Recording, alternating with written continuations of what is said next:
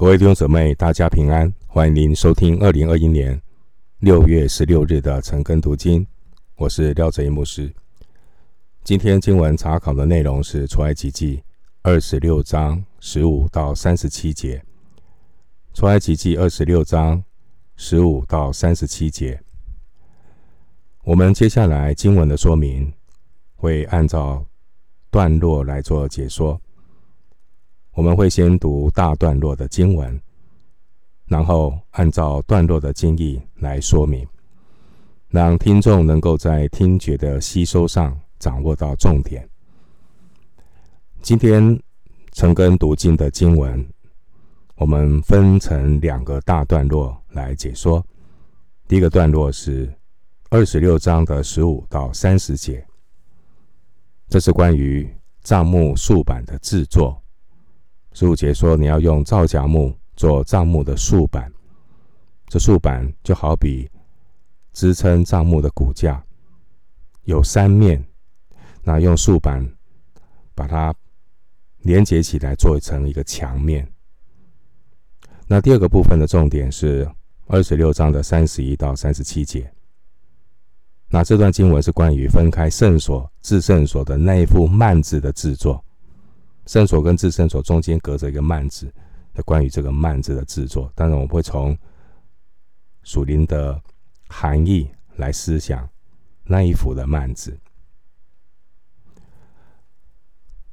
我们先来看第一个段落，出埃及记二十六章十五到三十节。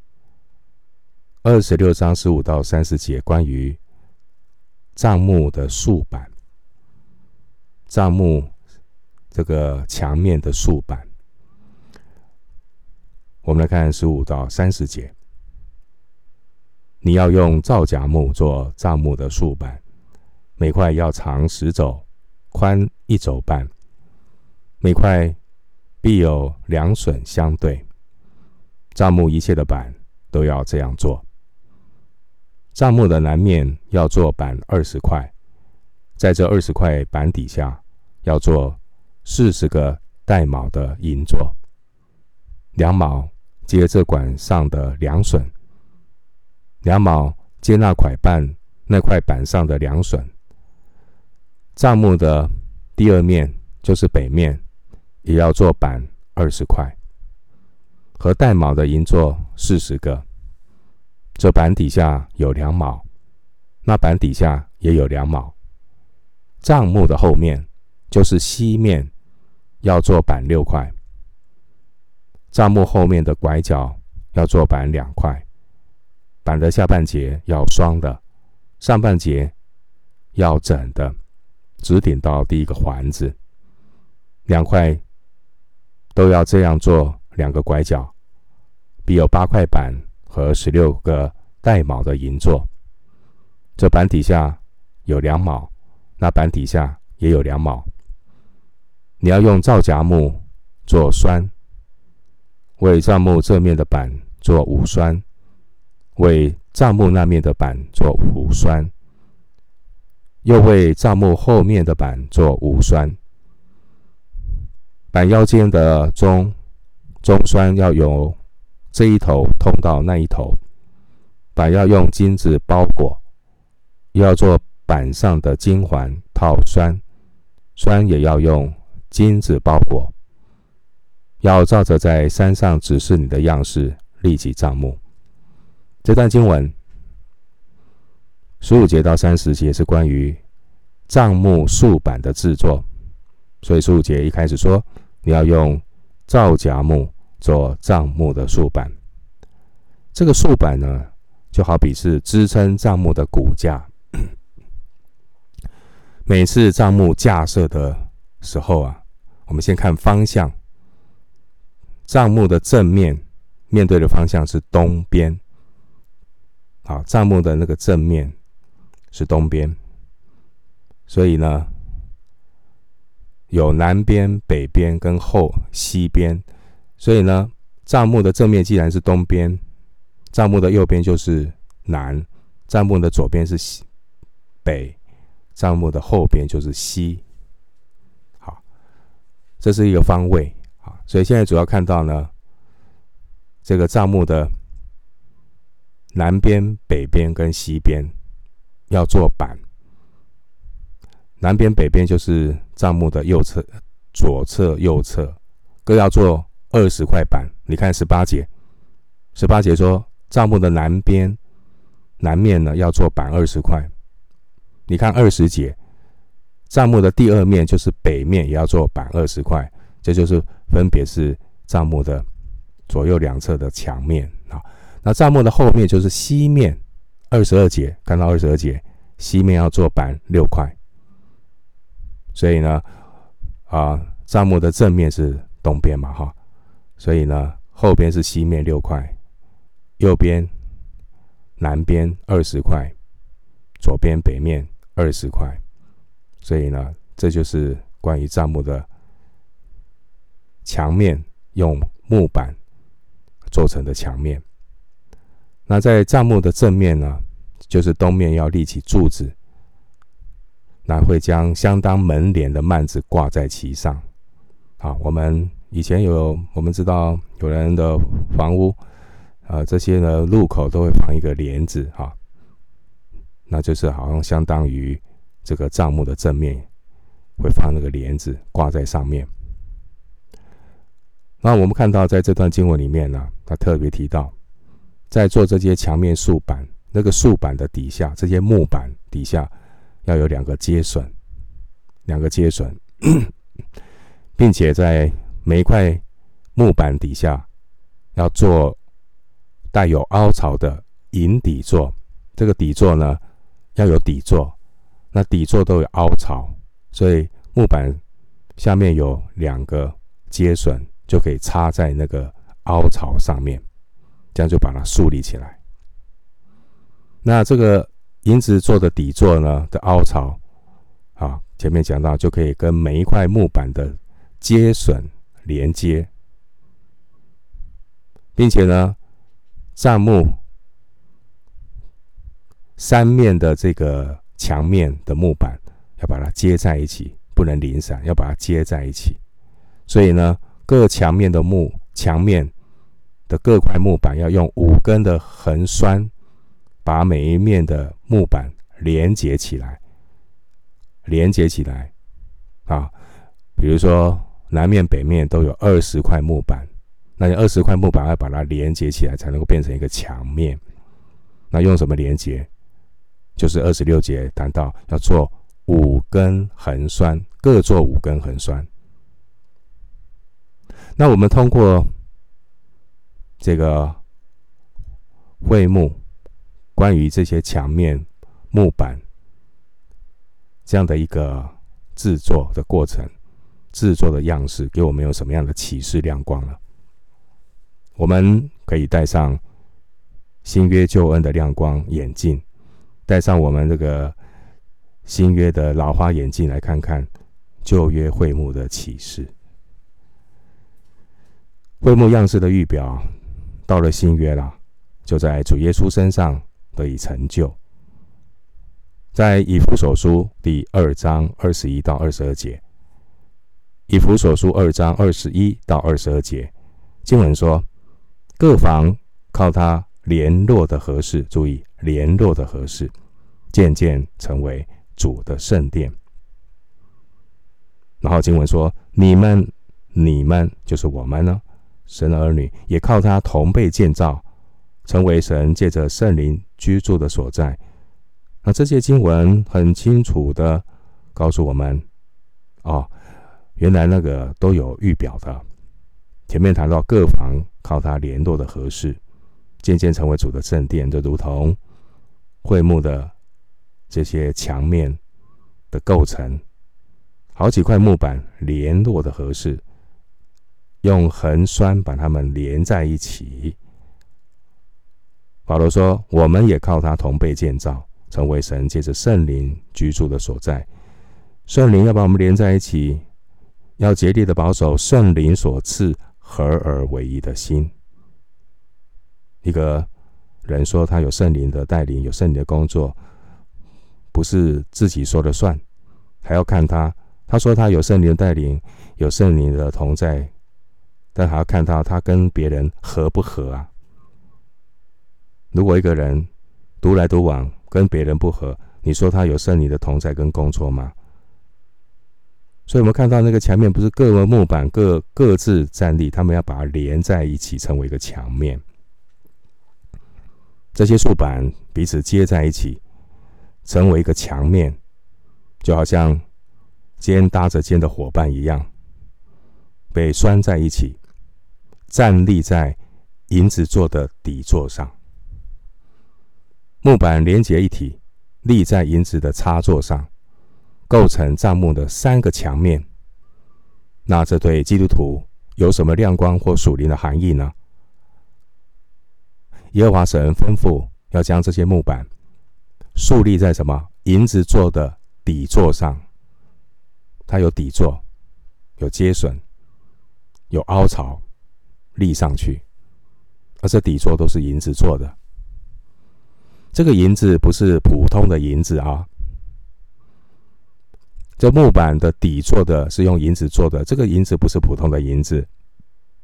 根据出埃及记三十章十五节，那这些银子呢，是特别要献给神作为赎价的礼物。注意，这些银子是献给神做赎价的礼物。注意到赎价，所以在出埃及记三十章十五节特别说明，这些银子的用途是。为赎生命，将礼物奉给耶和华。你再看一次，再听一次出埃及记三十章十五节，这些底座做的银子原本是为赎生命，将礼物奉给耶和华。那后来呢？到了三十八章，出埃及记三十八章二十七节说什么？说这些安插木板的银子制造的底座呢，就是用这些作为。赎价的银子所铸造成的，所以这底座不是普的那个材料，银子不是普通的银子，是作为赎价礼物所制作的底座。在这些竖板下面呢，要有两只脚一样的接榫，牢牢的套在银座上，银座有凹槽，接榫把它套上去。银座是用赎价的银子所铸造的。预表耶稣基督的救恩，耶稣是成为我们的赎罪祭，赎回了我们。今天我们这是我们信仰的根基。基督徒的信仰就如同会幕竖立的木板，我们是立在赎罪银子所铸造的基座上，稳定不动摇。耶稣基督，他舍自己做万人的赎价。提摩太前书二章六节，耶稣代赎的救恩，是我们信仰坚固的根基底座，不会动摇。另外一方面，我们看到会幕的这些竖板，用的材料不是香柏木、顶级香柏木，而是用很普通的什么皂荚木做的。当年摩西带领两百万人出埃及。在西乃半岛那边绕啊绕的走了大概四十年，你放眼望去，皂荚木是非常见常见的一个木本的植物。皂荚木，那皂荚木就如同卑贱的世人，很普通，有时候也很不起眼。感谢主，神的救恩就临到我们这些很普通、很不起眼、很卑微的人身上。保罗说：“我们是卑微的瓦器，但感谢上帝，生命的意义价值是因为有宝贝放在瓦器里面。上帝又吩咐他说，要用皂荚木呢做横栓，在这个圣会幕左右两边的墙面、后边的墙面，各要用五根的门栓将各木板把它连接在一起，连接在一起。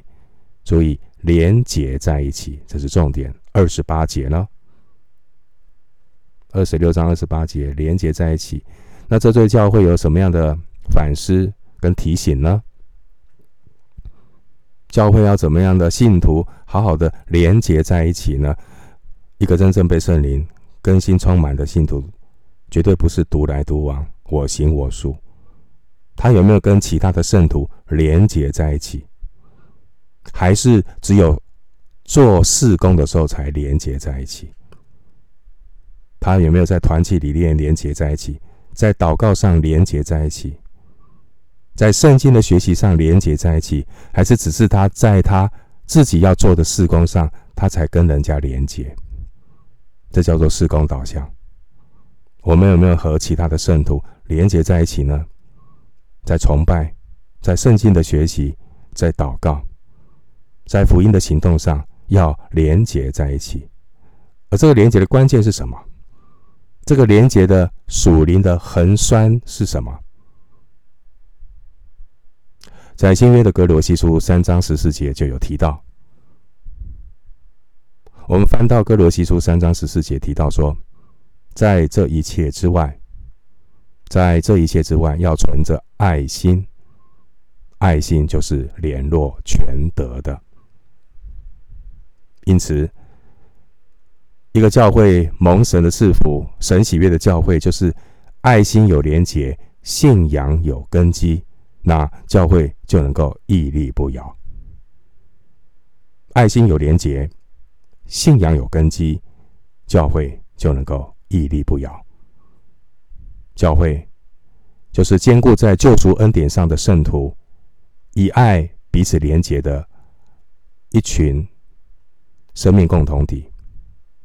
他们联络成为一体，他们成为服侍主，用彼此相爱的见证，见证上帝荣耀的生命共同体。到了三十节，耶和华神再次的向摩西强调说。要照着山上指示你的样式立起帐幕，这是再一次的强调，不能够凭己意来服侍神，要对准圣经，对准真理，这样我们的服侍才能够讨神的喜悦。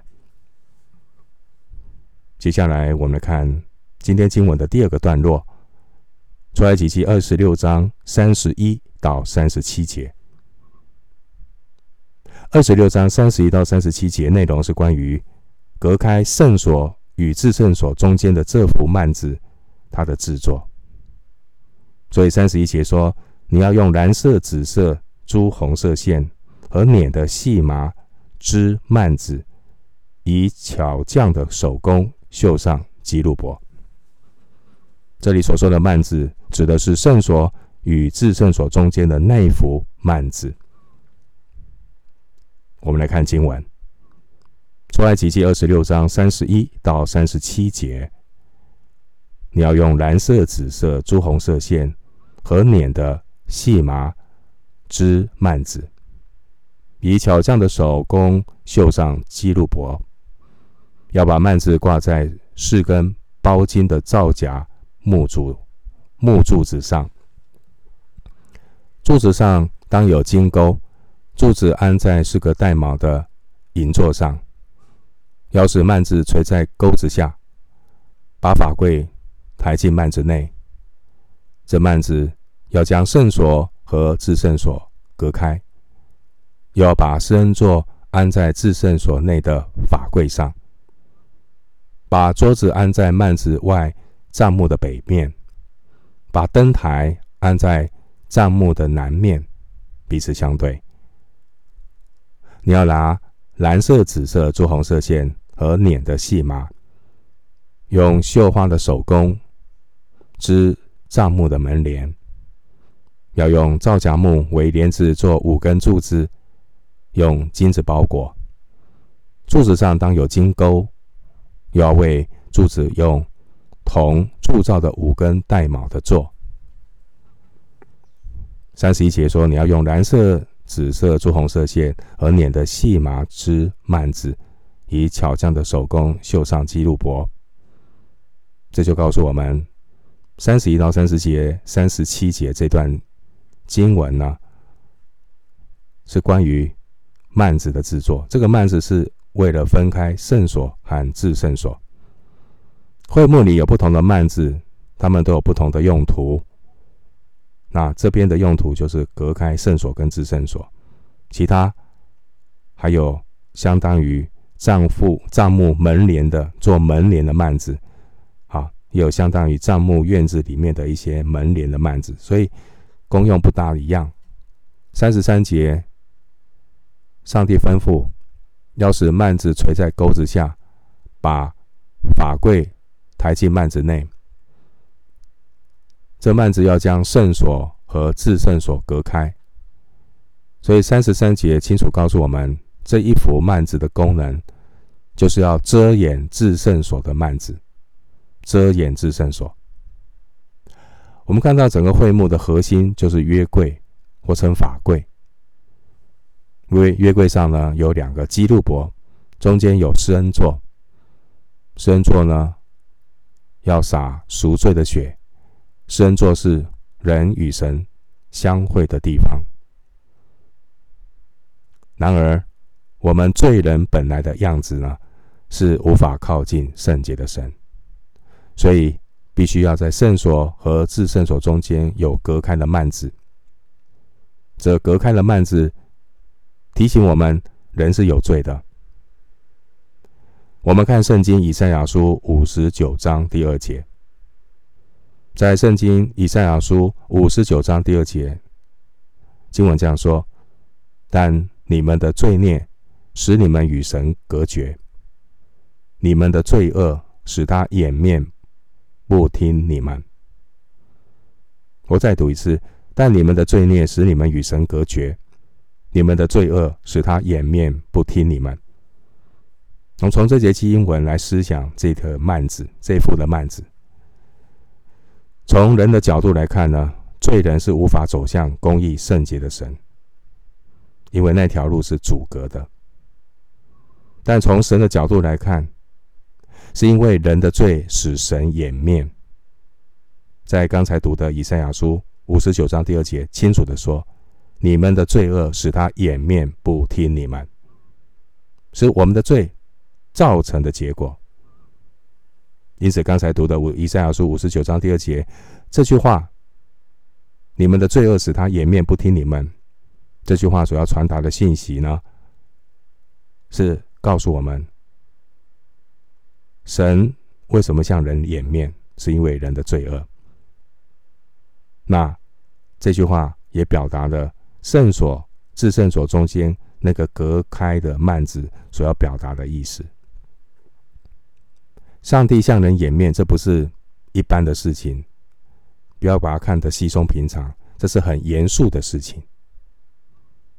你不妨想象一下，如果上帝将他赐给人普遍的恩典，就是阳光遮掩了，你想地球如果没有阳光的情况，会发生什么事？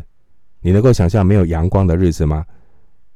我们知道，在极带的地方，可能半年有阳光，半年都黑夜啊。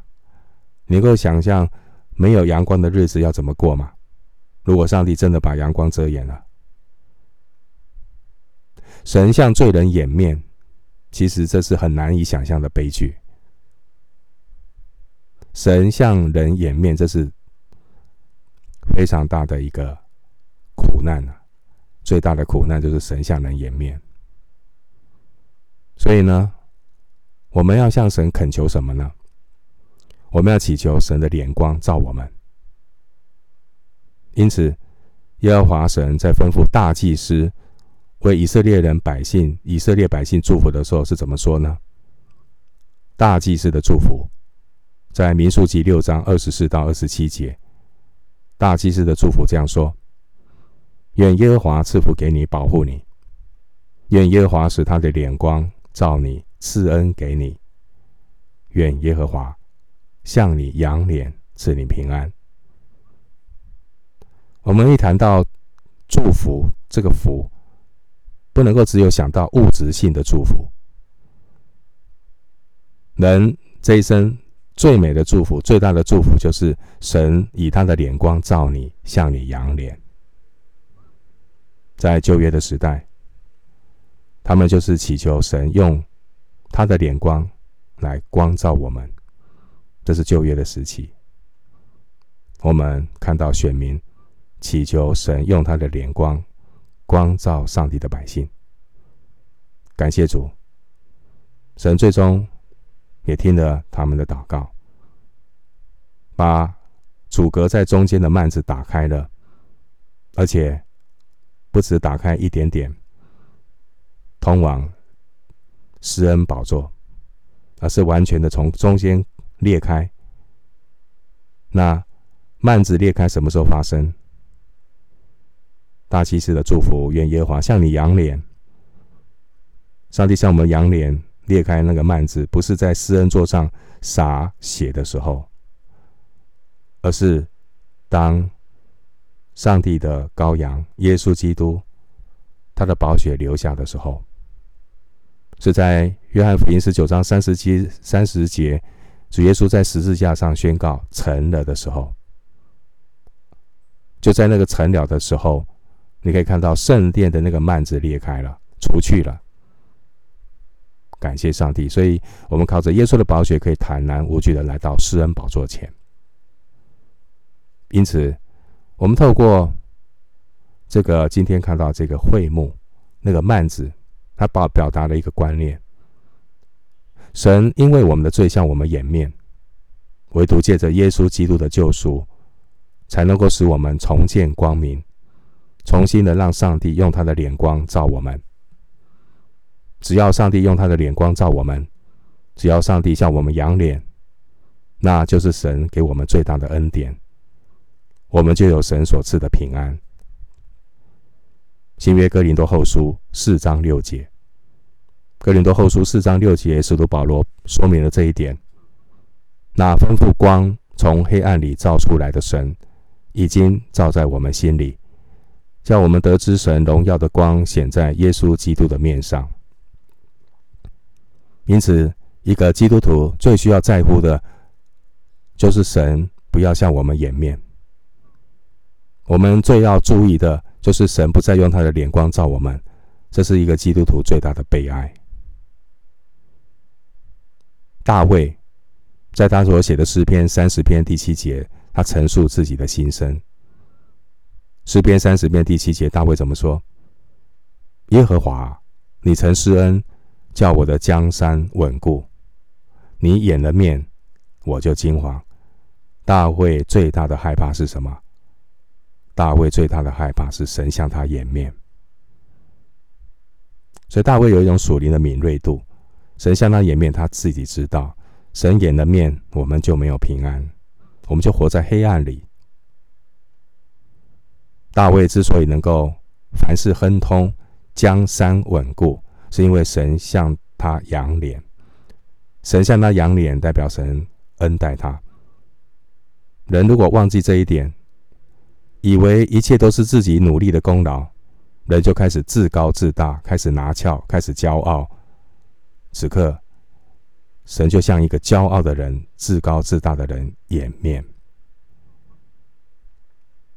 并且当基督徒不能够过圣洁生活的时候，神的恩典之光，就会像太阳被乌云遮住，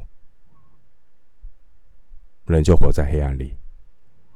所以，我们应当时刻警醒，以免落入让神掩面的黑暗光景里面。要紧紧要过圣洁的生活，要时刻的存谦卑的心，与神同行。我们今天经文解说就进行到这里，愿上帝的恩惠平安与你同在。